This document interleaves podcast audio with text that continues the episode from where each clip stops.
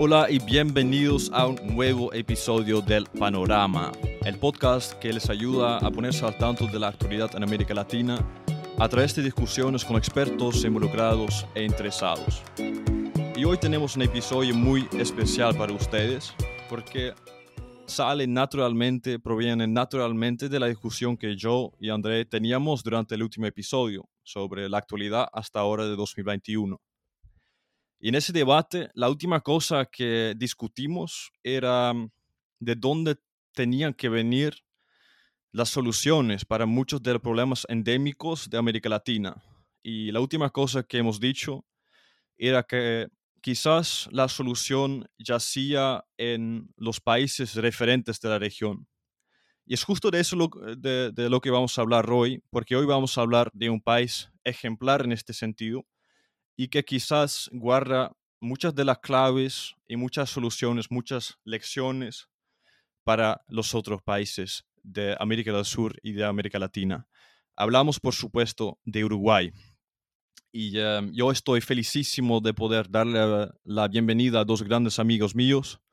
Primero, Janka, quien nos está hablando de esta la selva uruguaya, me parece. No sé dónde se ubica exactamente, pero estoy muy feliz de que haya logrado estar con nosotros hoy. Y uh, Juanpa, también un gran amigo, um, los dos uh, conocidos desde nuestra estadía en Argentina, en Córdoba, y como siempre también estoy con mi uh, querido compañero André desde Belo Horizonte, Brasil. Um, vamos a hablar entonces del milagro de Uruguay, la Suiza de América Latina, un país que en muchos sentidos, a pesar de ser chico, es un país que sorprende, un país que en muchos sentidos también ha logrado cosas que sus países vecinos no han podido hacer. Pero primera, uh, primero, de, de, antes de entrar en materia, uh, quizás sea una buena idea de saber un poco quiénes son.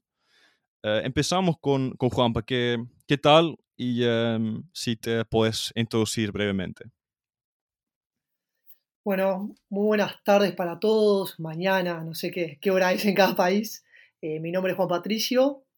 Bueno, tengo 25 años, soy abogado, egresado de la Facultad de Derecho de la Universidad de la República, que es la universidad estatal acá en, en Montevideo, Uruguay.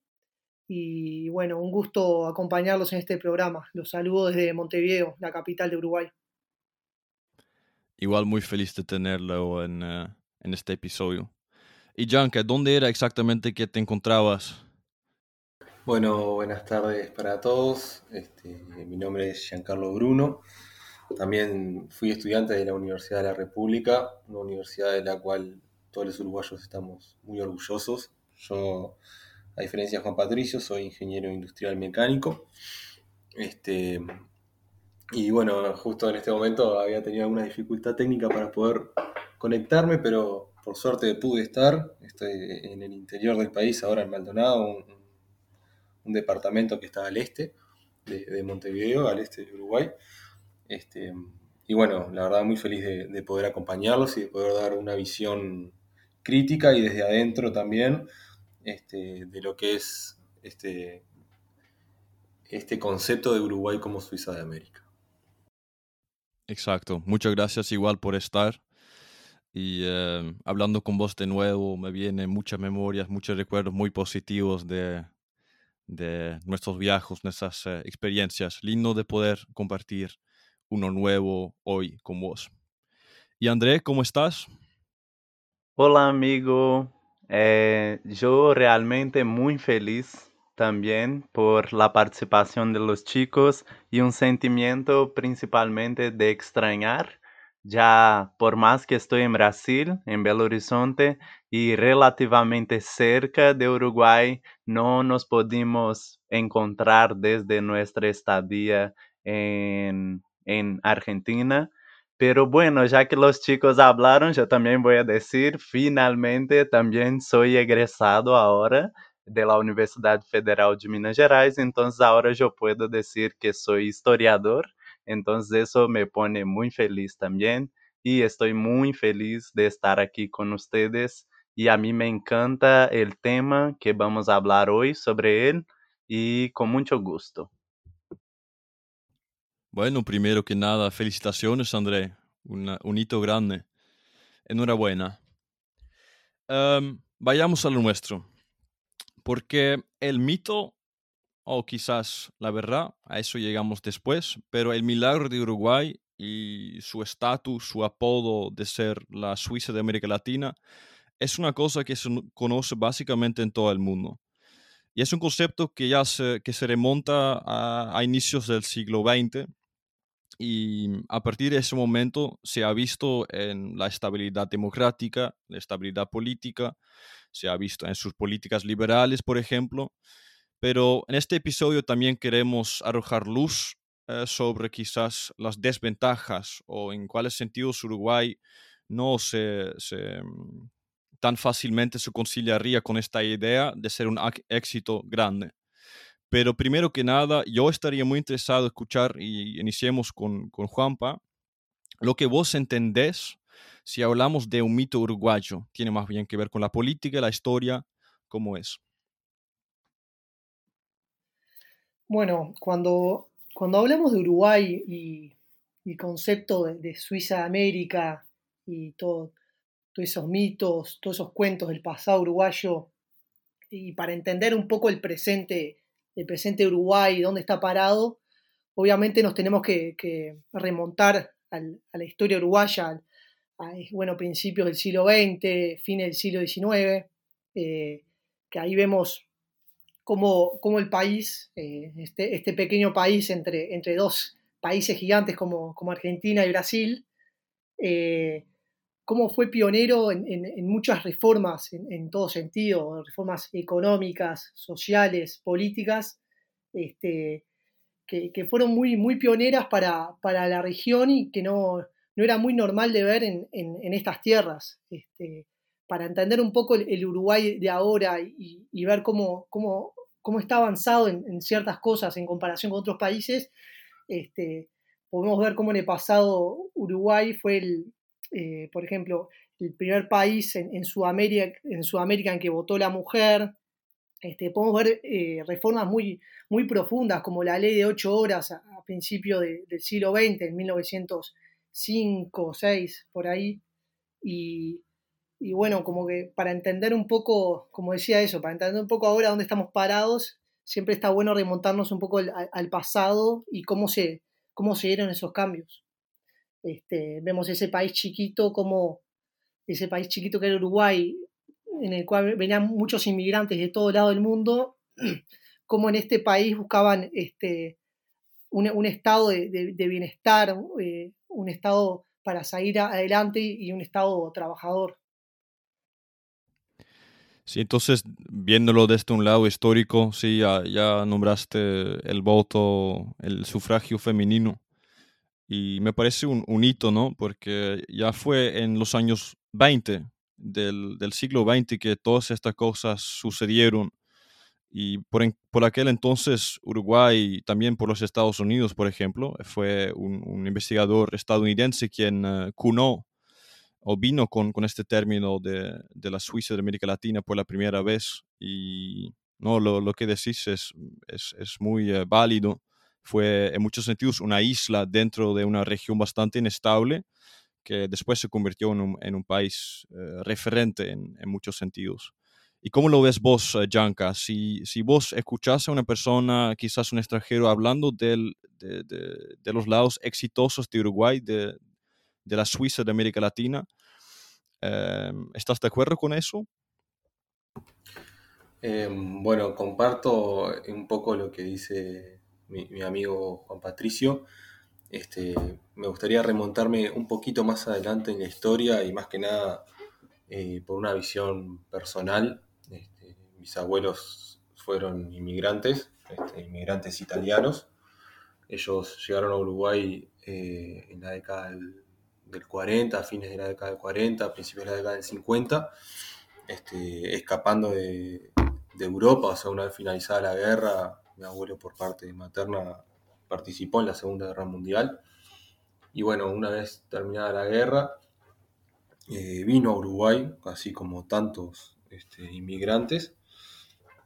Y bueno, yo creo que el término un poco de la Suiza de América también ha cobrado fuerza por la oportunidad que les dio el país a personas que venían, como decimos acá en Uruguay, con una mano adelante y otra atrás. Eso quiere decir sin grandes recursos, eh, de repente sin altos niveles educativos. Por ejemplo, mis abuelos no, no terminaron ni siquiera la educación primaria. Este, y a pesar de todo, en Uruguay, a base de esfuerzo también y, de mucho trabajo, este, han logrado cosas que, que yo creo que el propio desarrollo del país les ha podido brindar en ese momento. Este, entonces, en ese sentido, a veces cuesta encontrar, eh, quizás en ese momento, eh, países en donde también a base de esfuerzo se hayan logrado tantas cosas como, así como está la historia de mis abuelos, hay historias de muchas personas acá en Uruguay que, que es muy similar. O sea, solamente a base de esfuerzo y trabajo, no, a base de estudio, lograban construirse sus casas, se armaban muchos barrios. Por ejemplo, el barrio donde vivía mi abuela era un barrio de, italianos, este, básicamente italianos y españoles, en donde se ayudaban mucho entre ellos también, pero, pero bueno, también eh, encontraron oportunidades laborales. En esa época estaba muy apalancada la industria textil, por ejemplo, entonces eh, bueno, se, trabajaba, había muchas, muchas oportunidades de trabajo ahí. Y bueno, la, fortaleza y las ganas de superarse de los europeos viniendo de, una situación tan dura eh, hizo también posible que, también resaltaran y, esa inclusión, digamos, este, a, la, economía uruguaya y, al posible desarrollo de, de esas familias, ¿no?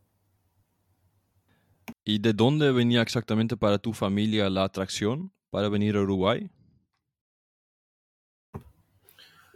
Eh, mira, de verdad, este, nunca, nunca hablé eso, digamos, con mis abuelos en el por qué elegir Uruguay frente a otros países. Sí, eh, por ejemplo, hermanos de mis abuelos, en vez de elegir Uruguay, eligieron, por ejemplo, un país como Venezuela, que en su momento también era una potencia eh, a nivel latinoamericano, hasta hace no tantos años atrás. Este, Venezuela era un país con muchísimo potencial, que bueno, ya todos sabemos cómo es la situación actual de Venezuela, pero, pero bueno, también eran como distintos tipos de atractivos. De repente en Uruguay se manejaba muy bien todo lo que tiene que ver con el agro, este, mis abuelos, eh, ellos vivían en, campaña, digamos, en, pueblos en donde se dedicaban también a lo que son los cultivos, y, este, entonces Uruguay en ese sentido la tierra que, tiene Uruguay, las pasturas, etc., eh, yo creo como que calzaba más con el perfil de mis abuelos.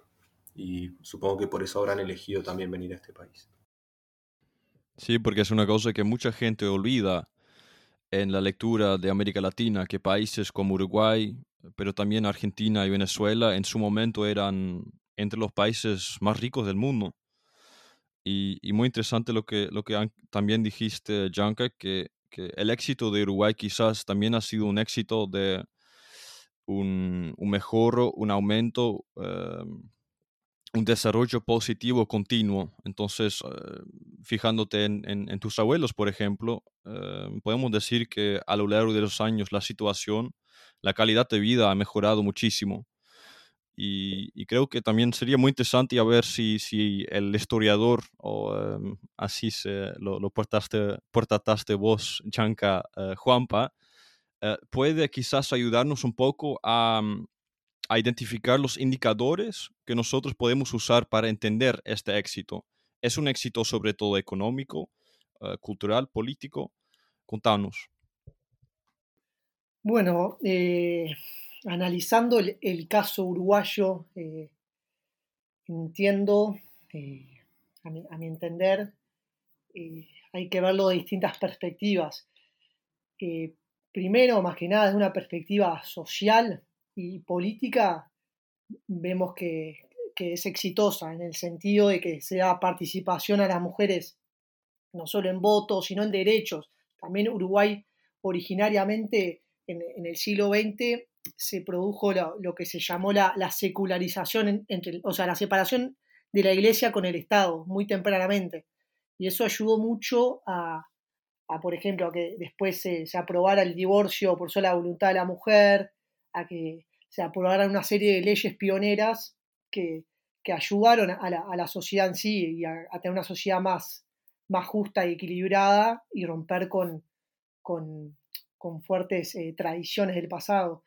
Eh, ahí analizándolo desde un punto de vista más eh, social político, pero también si lo, si lo vemos desde el punto de vista económico, Uruguay, y no solo Uruguay, la región, también Argentina, Brasil, este, o sea, en, el siglo XX, digamos, la, primera mitad del siglo XX, fueron países que, bueno, eh, crecieron mucho, o sea, el PBI de sus países creció mucho, este, bueno, Yanka nombraba la, la, industria textil, acá, acá también ya se dio un auge, e, e, el agro en su momento empezó a explotar, o sea, a expandirse mucho y, lo que se veía en su tiempo era, bueno, un, país eh, que no paraba de, crecer, pese a que no, no, no, crecía mucho poblacionalmente, o sea, algo que siempre le faltó a Uruguay es que creciera mucho en términos de población, pero veías un país que crecía en derechos, en un punto de vista económico, un punto de vista social, en un punto de vista político.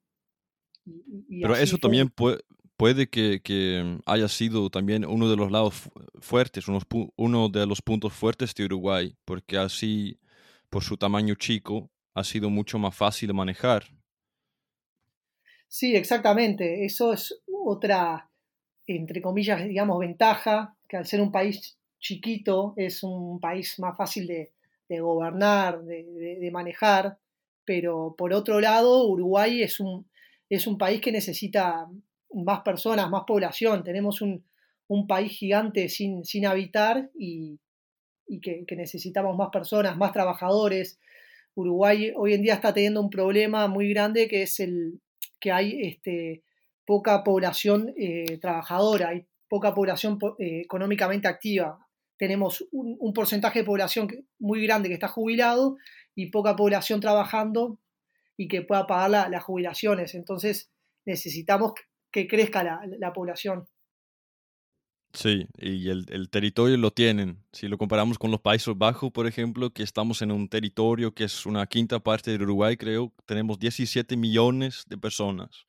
Así que espacio para crecimiento seguramente tienen. Eh, vi que André Em, tiene una pregunta sobre la educación, cómo entra este factor en el debate. Eh, antes de hablar sobre esa cuestión, que yo a mí me gustaría preguntar, porque los chicos dijeron que son egresados de la Universidad de la República y también fue muy interesante que Rianca dice que sus abuelos no llegaron a estudiar y hoy día es, eh, es distinto, yo me imagino. Y a mí me gustaría comprender cómo esa cuestión, cuando hablamos de milagro económico, y ahí David también dice sobre buena calidad de vida, ¿no? ¿Cómo es ese acceso a la universidad? ¿Cómo es esa economía que nosotros reconocemos como la Suiza de América Latina? ¿Cómo eso influye en la educación? Y una otra cuestión que yo quería traer es que Uruguay, tal cual otros países de la región, sufrió por una dictadura militar, sí, entre los años 70 hasta 85, qué sé yo, 83, no me acuerdo.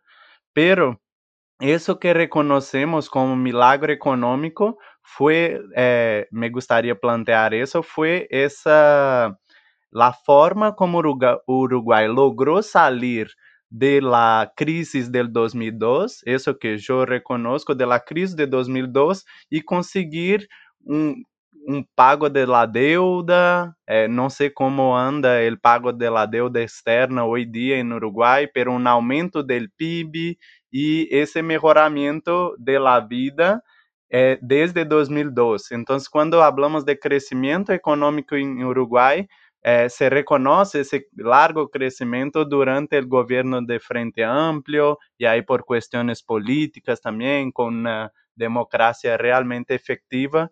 Pero los chicos hablando sobre términos históricos, a mí me gustaría comprender un poco cómo era Uruguay antes de eso o por qué se reconoce ese milagro eh, inicio de los años del siglo XXI y cómo era la economía del país antes de eso, ¿sí? Bueno, creo que tu, pregunta es bastante extensa y como que tiene varias partes. Este, yo eh, voy a aportar más que nada desde el lado educativo, que fue lo primero que, consultaste, y después le doy la palabra a Juan Patricio, que, seguro este, tiene más claro algunos conceptos sobre también lo que mencionaste de, de la dictadura y de la crisis. Este, desde el lado educativo, yo creo que Uruguay, bueno, está demostrado también, este, se ve, digamos, que muchos países actualmente eh, eligen venir a Uruguay para poder estudiar. Eh, y bueno, muchas veces se habla de Uruguay como un país que es exportador de cerebros, ya que, bueno, hay mucha gente que viene a estudiar y luego se va, o muchos uruguayos que estudian y luego van a ejercer su profesión a otros países. Eh, ¿Esto a qué se da un poco? Y era lo que hablaba Juan Patricio hace un rato, cuando mencionábamos el agro y bueno, la, expansión del territorio, que a veces nos falta demografía, es porque Uruguay es un país que no tiene demasiado consumo y uno de, de las desventajas que, que, a mi punto de vista y como como profesional que me muevo en el rubro de, la industria veo, es que Uruguay exporta mucha materia prima virgen. Entonces, eh, no da lugar a poder posicionar a la industria para poder agregarle valor a esa materia virgen. Por ejemplo, exportamos ganado en pie, exportamos lana virgen. Eh, hay un montón de procesos que se hacen en otros países que se podrían dar en Uruguay. El tema es que no somos competitivos con precios este, porque nuestro mercado es chico. Entonces, bueno, eso es como dejar ahí plantada una semilla como para ir corrompiendo un poco el mito este de, Uruguay como, como, Suiza de América, por lo menos en los tiempos actuales. Eh, y bueno, lo, otro que mencionabas de, de, la educación, el sistema educativo en Uruguay, yo lo considero que es muy bueno es un sistema educativo en donde, bueno, es eh, laico, gratuito y obligatorio en lo que tiene que ver con lo que es primaria. Es que es una educación que es gratuita, eh, es accesible para, para la mayor cantidad de, de habitantes, si bien eh, obviamente estudiar una carrera universitaria implica un montón de, de gastos, de incurrir en una cantidad de gastos, por ejemplo, de materiales, etcétera. La educación en sí es gratuita y no hay cupos en la mayoría de las, carreras.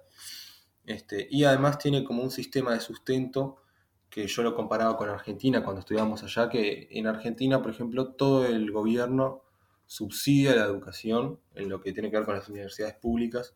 Aquí, si bien el gobierno destina eh, una parte del PBI este, perdón, sí, del, presupuesto, digamos, a, la educación. Eh, la otra parte del presupuesto está, eh, se aporta por un impuesto que se llama Fondo de Solidaridad, que va a todos los egresados de la Universidad de la República. Cinco años luego de haber ejercido, se aporta este, un impuesto para que nosotros, digamos, ahora como profesionales, paguemos la educación de las personas que están estudiando actualmente. Entonces es como un sistema que se va retroalimentando mi educación que fue gratuita fue pagada por profesionales eh, que, ya la aprovecharon y ya tienen oportunidades de crecimiento, entonces pueden tener un cierto poder económico mayor para poder pagar ese impuesto. Y bueno, a mí ahora en unos años, cinco años después de haberme recibido, me toca empezar a aportar para que la gente pueda estudiar igual que yo estudié, de forma gratuita. Eh, no sé, Andrés, si, si, fui respondiendo a tu pregunta, le doy paso a, Juan Patricio también, que seguro va a aportar algo y bueno, puede continuar con, las dudas que presentabas al principio. Yanka, sí, excelente la, descripción del tema de, la educación en Uruguay. Me parece que fuiste clarísimo con tu respuesta. Eh, bueno, y volviendo un poco a lo que preguntaba André, que eran varias preguntas en una.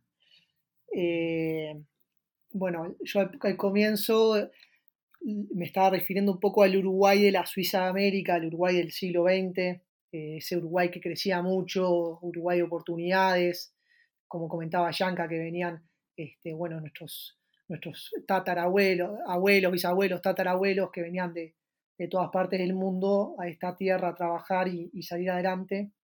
Este, bueno, en Uruguay después se dio un, un pequeño periodo de estancamiento sobre mediados de, del siglo XX, hasta que después en 1973, eh, ahí sí tuvimos, la, tuvimos varias dictaduras en el siglo XX, tuvimos en, la década del 30, del 40, y la última, que eh, la última de todas que tuvimos fue la que nombraba André, que fue de 1973 a 1985, es decir, 12 años de, de dictadura, que fue una dictadura que comenzó, eh, fue una dictadura cívico-militar, se llamó, porque, eh, bueno, intervinieron también propios, los propios gobernantes y después ingresó la, la, cúpula militar, digamos, este, muy, parecido a lo que pasó en la, región.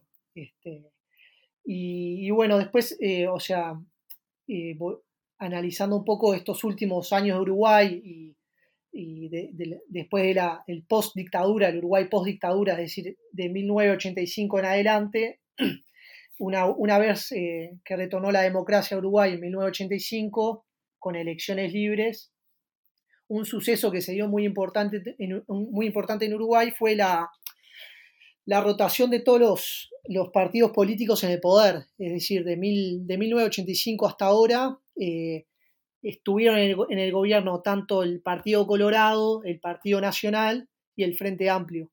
Y alternaron tanto los tres partidos en el poder hasta, hasta hoy en día. Y eso fue, es un hecho. ¿Y qué, tipo de partidos son, Juanpa? Claro. Quizá para, para explicarle un poco las, a los oyentes qué, qué, color político tienen. Bien, tenemos en, en Uruguay tenemos eh, otra, otro de los por qué Uruguay es un país muy, muy estable y tiene una fuerte institucionalidad, o sea, es un país muy, con instituciones muy fuertes, es que tiene un, sistema, de un sistema de partidos políticos muy, muy estable y muy histórico. Eh, tenemos acá en Uruguay el Partido Colorado, y, que es un partido de centro izquierda, este, que, que, bueno, fue el, el partido originario junto con el Partido Nacional, que es un partido más centro-derecha, que los dos partidos se fundaron en 1836 y perduran hasta hoy en día. Y después tenemos el Frente Amplio, que es un partido más eh, centro-izquierda, eh, más izquierda, digamos. Eh, el Frente Amplio, originariamente, o sea, eran, había muchos partidos políticos, estaba el Partido Socialista, el Partido Comunista y, otras agrupaciones más que, que, se juntaron un día y en 1971 fundaron lo que, lo que hoy se llama el Frente Amplio. Es decir, tenemos partidos políticos con, mucha historia, a diferencia de lo que pasa en la región, que, en la región lo que pasa es que elección tras elección se forman nuevos partidos políticos, que es un fenómeno que acá no pasa. Acá históricamente se, se votan los mismos partidos políticos. Es decir, siempre se vota al Partido Colorado, al Partido Nacional, al Frente Amplio o a los partidos que, ya existen. Es decir, no, es, muy, no, es común que se formen partidos políticos nuevos. Sí, son más duraderos quizás los partidos políticos uruguayos en este sentido. Claro, son, ¿Y, por qué pensás que eh un partido... ¿No continúa? Te escucho, te escucho. No, eh, lo, que a mí me parece muy interesante de Uruguay es que en muchos sentidos es tan parecido a Argentina, pero a pesar de también haber tenido una dictadura militar en los años 70, 80, Uruguay sí ha logrado recuperar esta estabilidad democrática. Y, lo que también discutimos, André, en el último episodio era justamente que, que el tono del debate en Uruguay es tan diferente al tono de debate, por ejemplo, eh, que vemos ahora en las elecciones peruanas. Un populismo chavista que, que, gritan al pueblo todo el tiempo con un tono muy inflamado, muy energético. Es un, tipo de discurso que no se ve tanto en Uruguay, em, al menos que yo sepa. Si yo me fijo en los debates uruguayos, una cosa que siempre destaca es la templanza relativa con que se puede tener un debate en Uruguay, una cosa que sería absolutamente imposible en Nicaragua, Venezuela, Bolivia, donde siempre eh, rige, donde siempre vemos este populismo tan, tan emotivo. Y, creo que también esta es una de las claves muy importantes del éxito democrático de, Uruguay, que es en muchos sentidos un poco aburrido, ¿no? No tiene siempre escándalos, un presidente que cambia cada semana por un nuevo escándalo de Odebrecht. Pero eso es justamente lo que le da una estabilidad, una cosa sobre que fundamentar, eh, construir una democracia y una suerte de confianza. Pero ¿cómo lo, ven ustedes?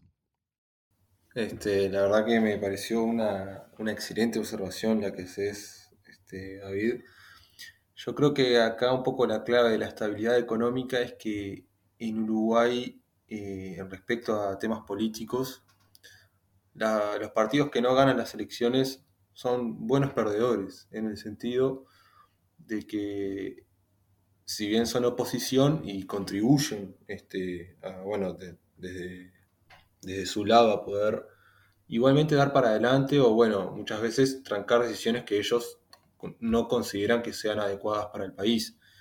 Pero creo que nunca es en un sentido destructivo, sino que se, tienen como buenos perdedores de elecciones y bueno, y los ganadores que claramente son los que elige el pueblo, ¿no? y se respeta mucho eso. Este, si bien, como mencionabas, este, anteriormente tuvimos este, dictaduras complicadas también, eh, yo creo que ahora se ha logrado una estabilidad política que muchos organismos internacionales destacan de Uruguay. Y bueno, eh, hay índices, eh, índices de, estabilidad que, muchos inversionistas se fijan en esos índices porque o sea, inversionistas extranjeros, ¿no? Que, los toman muy en cuenta para poder decidir si de verdad venir a, invertir su capital a Uruguay o no. Porque imagínate que eh, luego de, muchas situaciones que se están viendo en la región, este, uno no sé si va a invertir eh, su capital, por ejemplo, en un país como Venezuela, en donde de repente el gobierno puede eh, expropiar, por ejemplo, no sé, eh, territorios, expropiar propiedades, eh, etcétera. Entonces, esa estabilidad creo que es clave también para que Uruguay pueda seguir desarrollándose. Y, y Yanka y Juanpa y, André, ¿por qué piensan ustedes que personajes eh, polemizantes, polemizadores como Hugo Chávez, un Pedro Castillo, un Evo Morales, ¿por qué piensan que este tipo de discurso político no, no tenga éxito en un país como Uruguay? yo lo que entiendo que en Uruguay eh, no, no, está muy bien visto por la población alguien muy, muy extremista, o sea, alguien muy, con un discurso muy, muy chocador y que apunte mucho al, adversario. O sea, en Uruguay, eh, estas últimas elecciones, eh, no se dio lo que, lo que pasa ahora en, en Perú, que tenemos este, a dos, candidatos que son de polos opuestos, o, como pasa en Argentina o en Brasil. O sea, en Uruguay tenemos como candidatos que pese a que uno se incline un poco más capaz a la derecha y otro más a la izquierda, igualmente no, están tan extremizados y, están más cerca del centro. Yo, yo algo que hablo mucho con, amigos míos en, Uruguay, que decimos que en verdad eh, los partidos políticos acá eh, pese a que puedan inclinarse a una ideología, como que tiran siempre un poco al centro, porque eh, el, Uruguay tira un poco al, centro, esa idiosincrasia uruguaya de que tenés un Estado que, un Estado interventor, un Estado que interviene en ciertas, en ciertas actividades más, en otras no, pero que, somos un, país más como que tirando al centro y no, no un país donde tenés polos opuestos constantemente chocando. Y, justamente va un poco de la mano con lo que decía Yanka, que acá tenemos buenos ganadores y buenos perdedores de elecciones, entre comillas, que, o sea, tanto los, que pierden como ganan, como respetan al otro. A diferencia de lo que pasa, no sé, a mí algo que no me gustó mucho en Argentina, por ejemplo, cuando ganó Macri, que, que Cristina Fernández no le pasara el, el, bando presidencial. O sea, me parece que institucionalmente es una, una payasada, o sea, es algo absurdo. Y, mismo lo que pasó cuando Macri le pasó el poder a, Alberto Fernández, que, Cristina Fernández no lo quiso saludar. Esos gestos me parece que, Uruguay gracias a Dios y gracias a nuestra, nuestra fuerte institucionalidad, no, no, tenemos esas cosas que, que, terminan dividiendo mucho. Parecen pequeños ejemplos, pero son, son cosas que, que dañan la, la, democracia y, y dañan este, a, los adversarios. Eh, yo, a mí me encantó esa declaración, buenos perdedores y buenos ganadores, porque hablando de, de esa cuestión económica, yo veo eh, yo voy a hacer mi pequeña declaración, ustedes pueden me matar, pero yo soy un fanático de Pepe Mujica y yo escucho mucho a él y una cosa que yo veo en ese que es muy interesante es que cuando el gobierno es más la izquierda, se va a preocupar mucho por cuestiones sociales y eso y va deja de lado las cuestiones macroeconómicas, como como grandes, de hacer grandes reformas y todo eso. Cuando es un gobierno más a la derecha, va a se preocupar mucho más con eso que con cuestiones, con reformas y eso, y mucho menos con cuestiones sociales y todo eso. Y lo que yo veo es mucho menos que tal vez sea de, de centro, pero que hay, si es un gobierno a la derecha o a la izquierda, hay otras preocupaciones ¿sí? Y que está muy interesante escuchar a ustedes porque yo escuchando a Mujica diciendo, somos un gobierno a la izquierda, no dejamos nuestras ideologías para atrás, pero la economía hay que funcionar. Tiene que funcionar la economía macroeconómica. ¿Y cómo vamos a hacer? Y ahí me encantan esas declaraciones, porque ahí me, yo puedo, de todo eso que estábamos hablando con David, sobre la, la oportunidad y, la, y cómo se da el discurso de respeto, eh, a mí me encanta como de pensar que mismo que sea un gobierno a la derecha, va a preocupar con, con las cuestiones sociales. Si es un gobierno a la, dere a la izquierda, va a seguir preocupando con las cuestiones macroeconómicas. Porque una cosa que dice Rianca cuanto a la explo, eh, de materias eh, primas virgen. Eh, una de las causas que yo leí para el crecimiento económico de Uruguay, principalmente después de la crisis, fue cómo el país pudo aprovechar del momento. Vemos después del 2002 China como un, en un gran crecimiento y cómo Uruguay diversificó sus lugares de exportación não somente para um lugar e como o Uruguai aproveitou dessas exportações de matéria-prima para sostener sua economia. E isso não é uma coisa que passou com os países vecinos, ¿sí? Sí, creo que la clave del éxito democrático de Uruguay realmente la podemos encontrar en el respeto por el Estado de Derecho. Y, una cosa que leí en una investigación de un, científico uruguayo que me parecía muy, muy, muy interesante y que realmente daba en el clavo, era que mucha de la estabilidad democrática de Uruguay quizás provenga justo del hecho de que la democracia directa sea tan presente, o sea, la posibilidad en Uruguay de organizar referéndums, por ejemplo. Es quizás por esto que la población hacía la política no tiene tantos recelos, no está tan eh, desconfiado así el gobierno. Y quizás sea esto entonces que lo posibilite tener un discurso mucho más templado, con, mucha más tranquilidad y mucho más respeto. Eh, pero veo que, Juanpa eh, tiene algo que decir al respecto. Sí, concuerdo con, los dos, con, tanto con André como con vos, David. la verdad que veo que que han investigado bastante. Ustedes son grandes estudiosos de, la historia latinoamericana. Eh, y, es así, bueno, acá en Uruguay eh, hay muchos mecanismos de participación de democracia directa, tanto los referéndums como los plebiscitos, que constantemente eh, hacen participar a la, población en, los temas, en los temas actuales y en, proyectos de ley actuales. Y, eso es muy bueno para la democracia. No, y volviendo un poco a, lo que decía André, que, mismo tomaba las, las declaraciones de, Mujica, que, que, es así. Acá en Uruguay podés tener capaz un presidente que, que tenga cierta ideología que, incline más para un lado, pero que no su, accionar político no lo lleva todo para ese lado. O sea, es eh, el, presidente últimamente, eh, o sea, estos últimos años, eh, hemos visto, mismo en la, época de Mujica, que, también Mujica se, preocupó mucho por la, por la inversión, o sea, la inversión extranjera, este, se favorecieron empresas extranjeras para que vengan a invertir acá, cosa que, que quizás choque un poco con, sus principios partidarios, pero que, eso lo hace por un, por un bien mayor, por un bien de, Uruguay, digamos. Este, y, como es, eh, bueno, si, vemos mismo los indicadores sociales este, post dictadura hasta la actualidad, vemos como, como la alternancia en el poder de, los partidos políticos y, a la vez los indicadores sociales eh, cómo bajó la, la, pobreza, la indigencia, la, mortalidad infantil, todos esos indicadores eh, bajaron o sea, y fueron favoreciendo Uruguay para, para estar en una, en una posición bastante de, privilegio actualmente.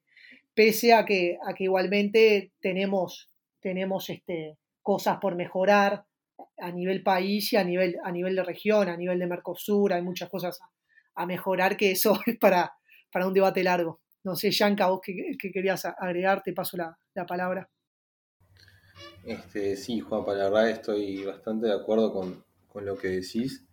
Este, y agregar también, que esto es más que nada una opinión personal, el tema de que en Uruguay no exista la reelección, y va un poco acompañado con lo que vos decís de la alternancia política, hace que de verdad este, ningún gobierno, eh, entre paréntesis, se, acá decimos se achanche, es decir, se quede como muy estático en, en una zona de confort, sino que al contrario, o sea, al no haber una reelección, como que primero los, los partidos que no están en ese gobierno buscan eh, alternativas y campañas y bueno, eh, como que aportar desde su lado, este, pero eh, dentro del mismo partido también tiene que haber como un cierto movimiento y buscar, por ejemplo, un nuevo candidato entonces, que la gente, eh, por más que quiera que ese partido vuelva a ganar, digo, tienen que dar con el candidato que, la gente lo apoye también. Entonces,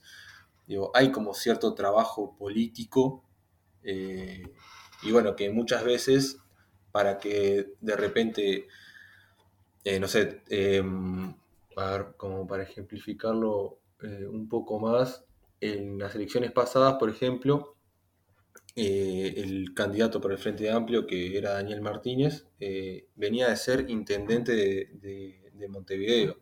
Es decir, por ejemplo, se interpretó que, su, o la población eh, consideró que su mandato en frente a la intendencia fue bueno, entonces lo quisieron proponer como sucesor de Tabaré Vázquez, que fue el que ganó las elecciones internas dentro del Frente Amplio para poder ser sucesor de Tabaré Vázquez. Entonces hay como un cierto trabajo constante este, para que, para que mm, la, política se mueva constantemente en busca de, nuevos, de nuevas reformas, de nuevas iniciativas. Solo, solo es soportar. Eh, a nosotros es muy interesante hablar sobre esas cuestiones políticas y ahí nosotros llegamos a un lugar sobre la estabilidad política Y, pero yo pienso que además de eso, de hablar de la economía del país, para mí va a ser un milagro y va a ser una, una buena opción solamente si eso refleje realmente, refleja realmente en la vida personal de las personas.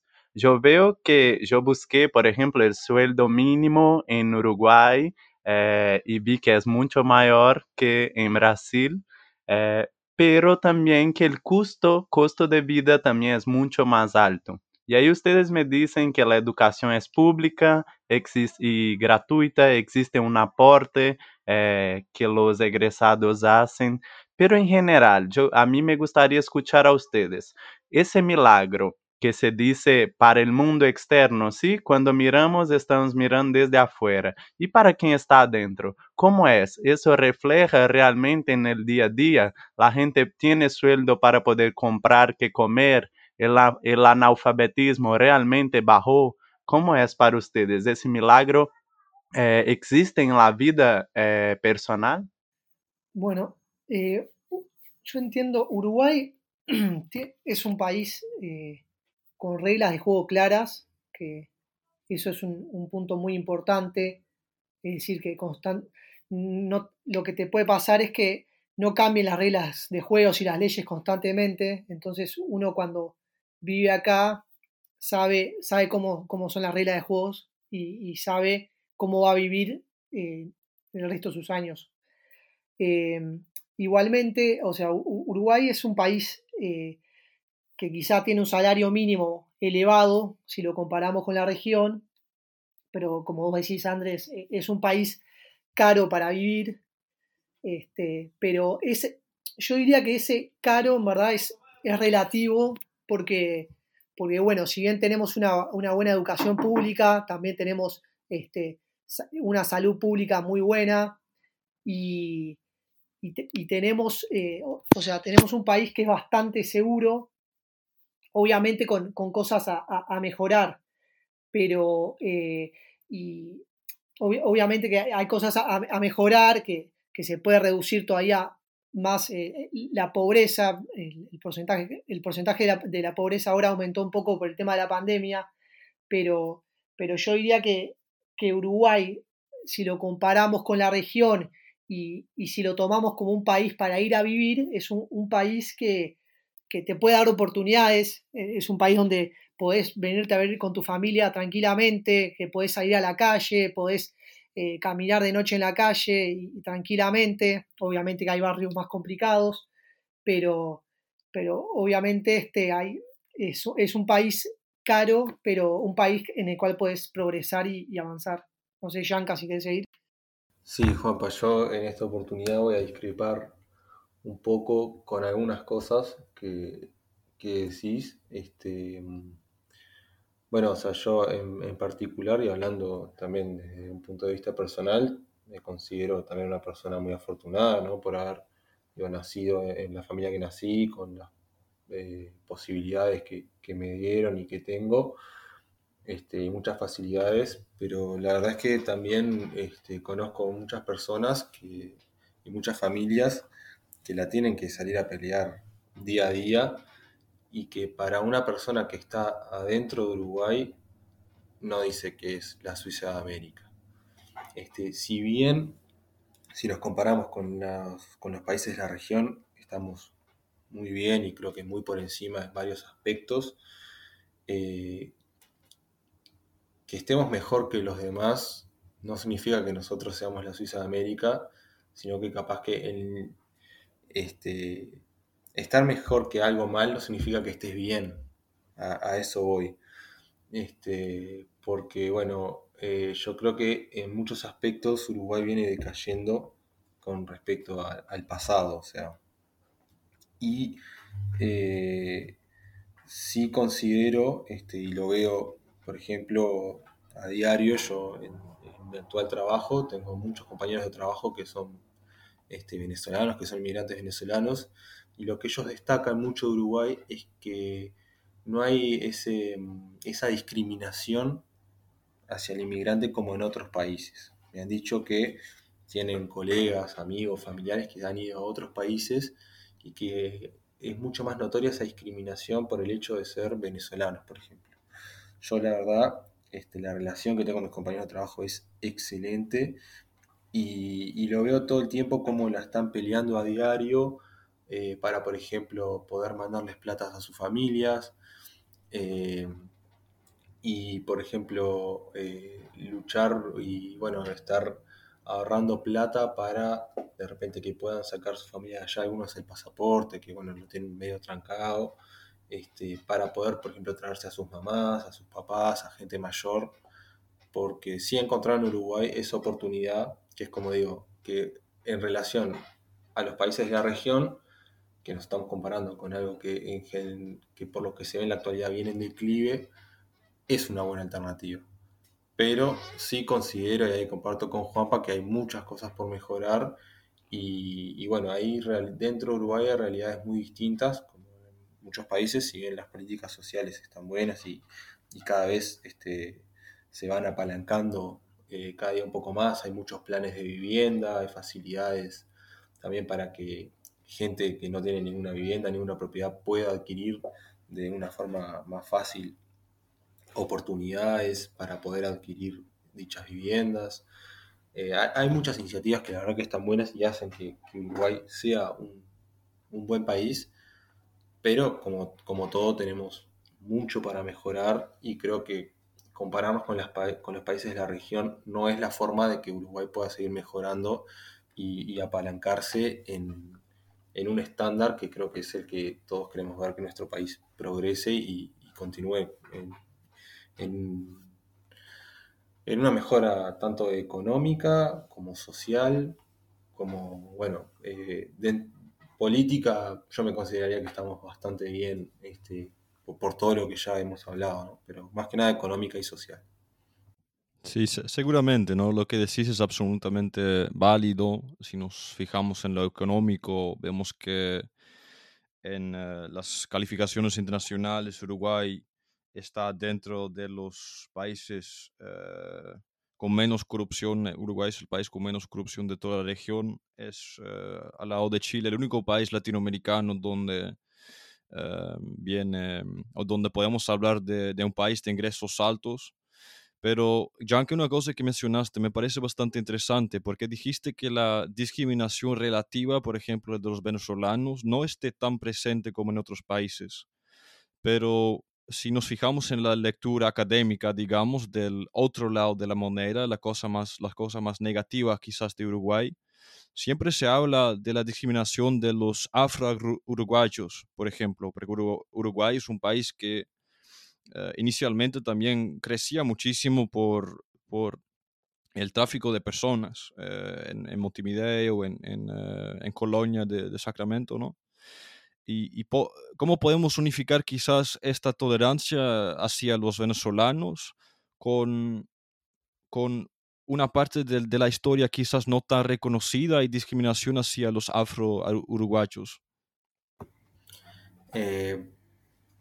voy de vuelta a, la relatividad del, concepto, ¿no? Este, no hay discriminación hacia los venezolanos. Eso es como algo que mis compañeros de trabajo y, me, lo hacen notar mucho, que ellos es lo que observan en relación a otros, a otros lugares. No significa que acá no exista la discriminación a inmigrantes afroamericanos o lo que sea, este, pero en relación a otros países es lo que ellos observan de Uruguay y lo que les gusta.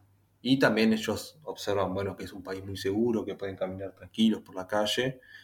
Pero si vos le preguntás a cualquier uruguayo eh, cómo ven el tema de la seguridad, dicen que es un tema que hay que trabajar mucho porque el uruguayo la realidad es que se siente inseguro en la calle, en muchos lados, en muchos barrios. Entonces, esta relatividad es un poco lo que yo te comentaba, de, bueno, compararse con alguien que esté peor, sí, vas a estar mejor, pero si lo mirás de adentro, hay mucho para mejorar todavía, hay un camino creo que es muy largo por, recorrer todavía. Y si, tuviésemos que apuntar a quizás las cosas más urgentes para enfrentar, los problemas más urgentes para solventar en Uruguay, Yanka y Juanpa, ¿cuáles serían para ustedes los puntos de mejoramiento más importantes para Uruguay en este momento para quizás mantener esta posición de país referente en la región? Para mí, algo que, bueno, el gobierno uruguayo y, los futuros gobernantes uruguayos que, van a tener que, incidir netamente es eh, bueno, el tema de, motivar a, los jóvenes y a los, a los estudiantes. Este, necesitamos eh, uruguayos, más, uruguayos que ingresen a las universidades, que terminen eh, liceo, que terminen secundaria y que terminen facultad. Este, capacitarlos más este, y mantenerlos en, Uruguay. O sea, necesitamos muchos jóvenes, muchos jóvenes con, con ganas de trabajar, necesitamos, como yo comentaba al principio, estamos actualmente con el problema de que tenemos pocos jóvenes trabajando y, una población muy envejecida, una población muy adulta que, no trabaja y que eso nos va a traer un problema muy, muy fuerte, que actualmente nos está trayendo un problema todos estos años con el tema del déficit fiscal.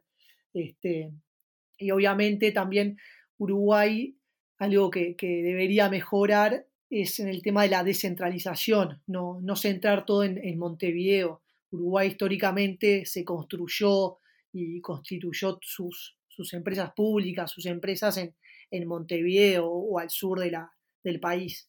Este, Uruguay tiene que, expandirse más hacia, hacia el interior, este, mostrar el, Uruguay más, más profundo, este, dar más oportunidades de trabajo en, el interior, porque obviamente acá un fenómeno que se da muy a diario es cómo los, los jóvenes del interior vienen a Montevideo en busca de oportunidades porque en, el interior no, no, las tienen. Y, entiendo que, iría por, por, ahí la mano. No sé, Yanka. Juanpa, sí, estoy, estoy de acuerdo contigo. Eh, primero, eh, un poco también eh, apuntar hacia la educación, hacia seguir mejorando la educación y más que nada que ahora no sabemos el impacto que pueda tener todo lo que es la, virtualidad y,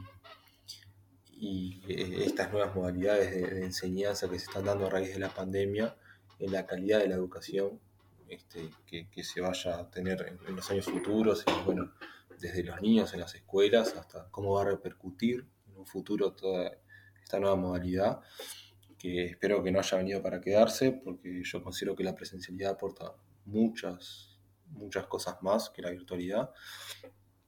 Pero bueno, creo que sí, eh, comparto contigo que hay que apuntar a la, a la educación y a buscar este, nuevas oportunidades económicas que motiven al uruguayo, eh, uno, a seguir estudiando, dos, a una vez que, obtengan algún tipo de, estudio de profesionalización, de, de, profesión, o sea, de, no sé, hablar de oficio, de, lo que sea, que hayan oportunidades para que ese uruguayo se pueda desarrollar en el país y seguir aportando al país. Este, y bueno, este, creo que hablas con, mismo a mí me pasó también, este, hablas con cualquier persona y, muchas veces te dicen, no, yo quiero recibirme y irme a tal lado, irme a tal otro a trabajar o buscar oportunidades en otro lado. Y eso es porque las oportunidades que hay acá no terminan de motivar o de convencer muchas veces al, uruguayo este, para decir, sí, me encanta mi país y me quiero quedar acá. Este, pasa, pasa así, pero no a todo el mundo.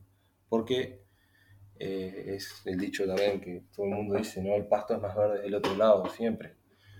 Eh, muchas veces uno a veces busca las cosas que, que, ve por otros lados que no encuentra en su país, pero sí estoy de acuerdo que hay muchas cosas positivas en Uruguay muchas cosas para seguir mejorando si, si se continúan haciendo las cosas bien y si se va por este camino. Sí, exactamente, concuerdo con, con, lo que dice Yanka. Eh, Uruguay, pese a a tener eh, bueno, índices muy, que lo favorezcan mucho, este, índices económicos, sociales, culturales. Eh, tenemos muchas tareas pendientes, muchas cosas por, por mejorar. Eh, obviamente que, que no, no, tenemos, también hay que tener en cuenta que no tenemos algunos problemas que, que, tiene la región, este, por ejemplo, con, con, los conflictos con los pueblos originarios, que, que eso es un, un tema que no, tenemos acá, este, que, el tema de, las tierras, de, claro, las, tierras de los pueblos originarios, que, muchos países en la región están, están con temas, eh, o sea, con conflictos latentes por eso, este, pero obviamente eh, a través de las, de las grandes reformas eh, culturales, sociales y, económicas, Uruguay debe, debe mejorar y apuntar a, a crecer más allá. Y, no tanto, claro, como decía Yanka, no, no tanto de compararnos con, con, la región y quedarnos con el, con el status quo de decir que, que porque estamos mejor que la región eh, no, no, hay que hacer nada. Y, está siendo un país tan, tan pequeño como nosotros, algo que, que mismo lo vemos mucho acá en Uruguay, eh, que como somos un país muy chico, no tiene mucho consumo interno, nos sirve expandirnos y, y salir al mundo. Por eso Uruguay como que cada vez busca liberalizarse más, salir de, la rigidez del, Mercosur, salir de la, de la rigidez de, los bloques comerciales y justamente para, apuntar a, expandirse más, a, expandir su, industria local. Este, pero obviamente es, una, es, una, lástima como, eso es para un debate posterior, es una lástima como, como, como región nos estamos perdiendo de esas oportunidades de, de crecer eh, conjuntamente. Sí, sí. No, eh, entonces, resumiendo un poco quizás los desafíos más importantes que han eh, nombrado, número uno sería entonces prevenir, evitar la fuga de cerebro, o sea, hacer que también los estudiantes, los que tienen el conocimiento, se puedan quedar, puedan seguir viviendo en Uruguay con muchas posibilidades y que quizás no exista esa necesidad urgente de irse para, para otros países más allá, porque en Uruguay simplemente no hay. Eh, y la educación. Eh, lo que leí el otro día en una investigación sobre Uruguay es que también a nivel de educación hemos visto una decadencia bastante grande. Em, ha sido muy interesante discutirlo con, con un uruguayo que conocí hace una semana y cuando yo le planteé este tema, el milagro de Uruguay, lo que él me decía, lo que él hacía era hacer una comparación con los Estados Unidos y el discurso de Donald Trump volver a la América grande. Pero cuando era grande, él decía que con Uruguay era la misma cosa, que Uruguay en el siglo XX era ese Estado liberal, progresista, vanguardista, con políticas liberales, pero que en la actualidad quizás Uruguay está perdiendo un poco ese, ese progreso, esa posición adelantada con respecto a los otros países. Lo que yo leí, después ustedes me dicen si está correcto, claro, es que en este momento, por ejemplo, cuatro de cada diez uruguayos no han ah, completado el ciclo de educación básica, enseñanza básica. Es un problema muy grande si quieres tener un país que está diversificado, que es un país que puede competir, competir en, en, los mercados internacionales, viendo que, que Uruguay como país no tiene ese mercado grande interno que lo puede salvar y que le puede brindar esa estabilidad eh, democrática y económica. Pero una última cosa que no hemos tocado todavía y me parece una de las, uno de los puntos claves para entender qué tan excepcional realmente es Uruguay. Y este es el tema de la religión. Porque en una eh, región absolutamente dominada por la fe católica, vemos que Uruguay es un estado súper laico, un país quizás el único país de América Latina donde realmente podemos ver una separación de poderes, donde el presidente no tiene que juramentar con la Biblia en mano. Y una cosa súper graciosa que he leído el otro día en un artículo era que cosas súper religiosas que, que tienen en todo el mundo hispano parlante, hablante, como la Semana Santa, como la Navidad, ni siquiera se llaman así en Uruguay. Semana Santa, por ejemplo, es Semana del Turismo o Navidad, Día de la Familia. Uh, es muy gracioso esto, pero me parece que la flexibilidad y también la confianza que uno puede tener hacia el gobierno proviene del hecho de que el gobierno eh, no esté vinculado, no tiene que rendir cuentas frente a una organización potentísima como la iglesia, que lo hace mucho más confiable, mucho más estable. Uh, antes hablaba de los inversionistas que, que están fijándose en índices antes de hacer sus inversiones, pero el hecho de que la política uruguaya no, esté, no viene sesgada quizás por la religión, también me parece un punto que lo diferencia, por ejemplo, de, Argentina, que lo diferencia de países como Paraguay. así que estaría muy, muy interesado de escuchar lo que ustedes, cómo, cómo lo ven como uruguayos, este tema. Este, sí, yo creo que primero em, hacerte alguna salvedad con lo que, con lo que comentaste. Es verdad, sí, que acá a la Semana Santa, lo que es conocido como Semana Santa, se le llama Semana de Turismo. Hay, se le llaman distintamente, Semana Santa, Semana de Turismo, todo el mundo entiende por cualquiera de los dos términos. Eh, a la Navidad yo personalmente nunca escuché llamarle Día de la Familia, eh, siempre lo conocí como Navidad, si bien es verdad que también vengo de una familia eh, que es católica, este, entonces, bueno, capaz que no estoy tan familiarizado con ese término, pero la verdad en la jerga nunca escuché que le hayan dicho Día de la Familia. Este, pero sí, es el tema de la, de la iglesia acá yo creo que no cobra una fuerza tan grande porque no tiene participación este, tan notoria en lo que es el Estado y las decisiones. O sea, sí es verdad que en otros países eh, la fuerza que cobra la, iglesia o las distintas religiones son mucho mayores y muchas veces los gobiernos destinan plata a esas instituciones y acá es plata que se puede utilizar para distintas causas o distintas otras prioridades que pueda tener la gente y no es que se le destina este, un porcentaje del presupuesto. Entonces, bueno, creo que ahí hay, hay más posibilidades este, para, atender distintas necesidades de los uruguayos, que, que si bien este, la religión que predomina es la católica, este, no, no forma parte de, la prioridad de, los gobiernos este, apalancar religiones. Entonces, bueno, eso a mi punto de vista es algo positivo porque también se respeta la, libertad de, pensamiento, digamos.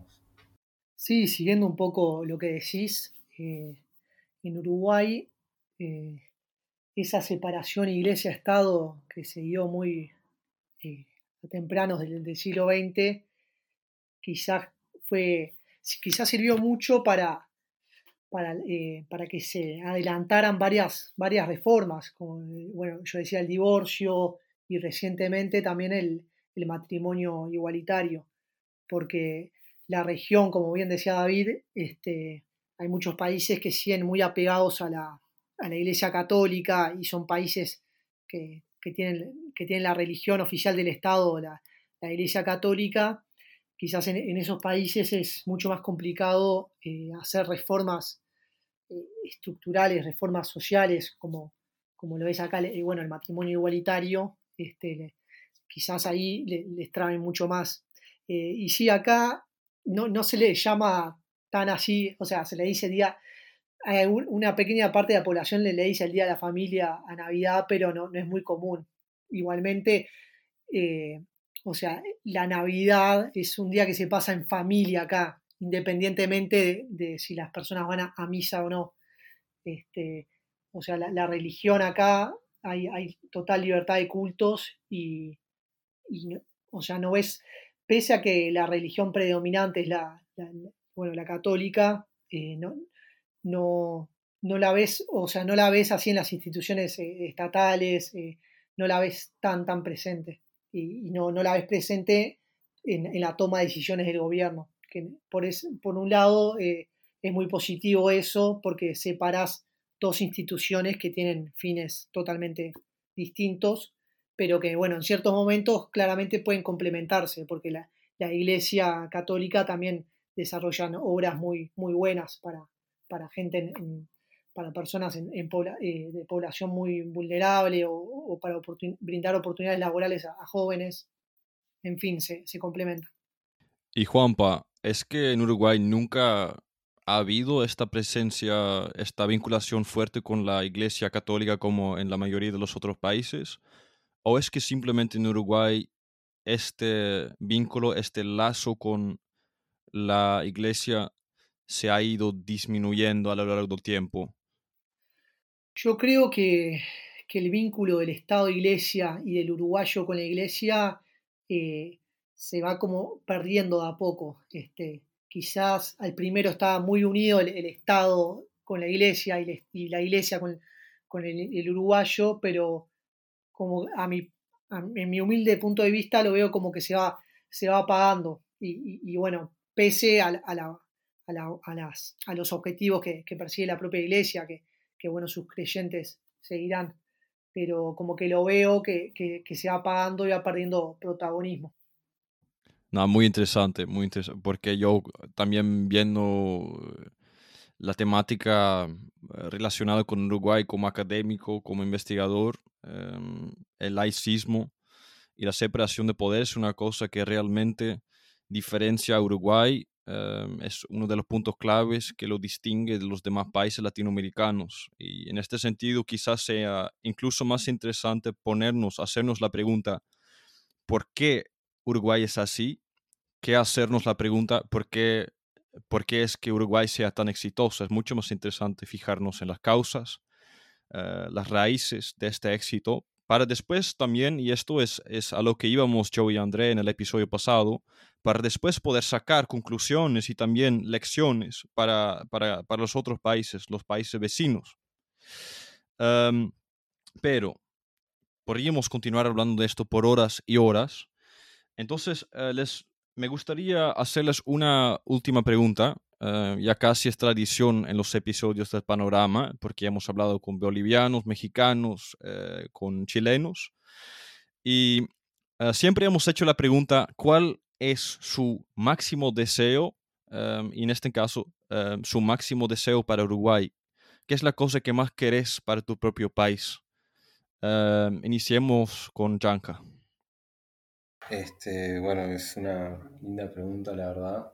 Este, mi máximo deseo como, como uruguayo y para Uruguay es que las, las igualdades de, de- de oportunidades efectivamente puedan llegar a todos, este, que el nivel educativo de, de todos los sectores de la población aumente y que bueno, que se pueda vivir en un país que sea seguro, en donde haya eh, una base económica estable y que la preocupación de los uruguayos no sea llegar a fin de mes con, con la plata justa o que me gustaría la verdad que la preocupación de los uruguayos pase por otro lado, pase por la conciencia ambiental, pase por, por aspectos que, que nos lleven a, a- un crecimiento personal y, y que nos posicionen eh, frente a estándares mejores, entre comillas, de, otros países, compararnos con los de arriba para poder ir, alcanzando eh, esas metas y, que la preocupación de los uruguayos sea, no sé, por ejemplo, a dónde irme de vacaciones eh, este, este año, por ejemplo. No que sea fight y tendré un plato de comida hoy, porque es una realidad que si bien, y gracias, gracias a Dios y al afor- afortunado que, que soy, no me toca vivir, pero es una realidad que viven muchas familias uruguayas. Entonces, ese es mi deseo. Gracias. Pasamos a Juanpa. Sí, yo también, o sea, como aspiración para, para Uruguay, eh, quiero un país que sí, así, o sea, que, que sí, que sea todavía un país con más oportunidades para todos, un país más igualitario, un país eh, que no importa dónde naciste, en qué, casa, en qué barrio, en qué, en qué departamentos, si en Montevideo o en el punto más al norte del país, que puedas tener este, acceso a la educación, que puedas tener acceso al trabajo, eh, que puedas desarrollarte, desarrollar todas tus capacidades y, que seas un, ser libre, un ser libre en, todo sentido. Y bueno, eso obviamente que no, no se hace de un día para otro. Este, Uruguay tiene todavía un montón de, de deberes y de cosas que- por hacer, que, hoy lo hablábamos. Y, bueno, quiero que, sea un país también que, reciba, que reciba inmigrantes, que reciba este, inmigrantes de la región o de cualquier parte del mundo, de, de cualquier, eh, de cualquier religión, de cualquier raza, color, son bienvenidos acá a Uruguay para que también puedan desarrollarse.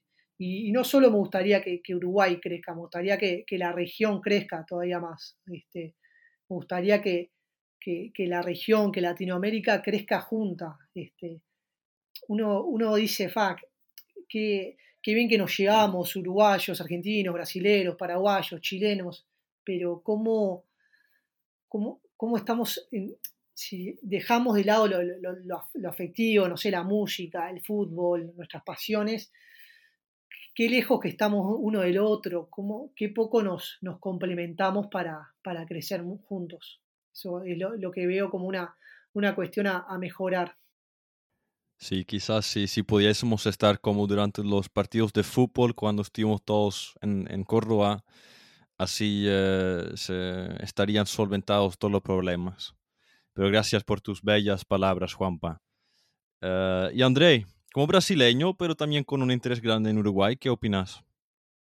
Bueno, eh, primero de todo que me reciban en Uruguay, porque no, yo no ya soporto Brasil más. Mientras tenga ese presidente aquí, bueno, yo me voy, si año que viene va otra vez, yo me voy a Uruguay, sin duda.